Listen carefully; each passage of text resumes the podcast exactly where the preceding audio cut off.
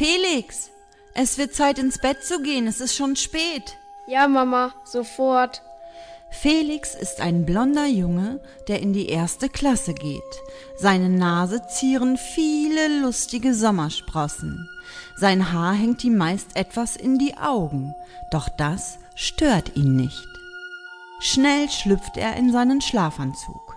Sein Papa lebt seit kurzem in einer anderen Stadt. Felix ist sehr traurig darüber. Er hat aufgehört zu lächeln. Seine Mutter ist auch traurig, aber sie versucht es ihm nicht zu zeigen.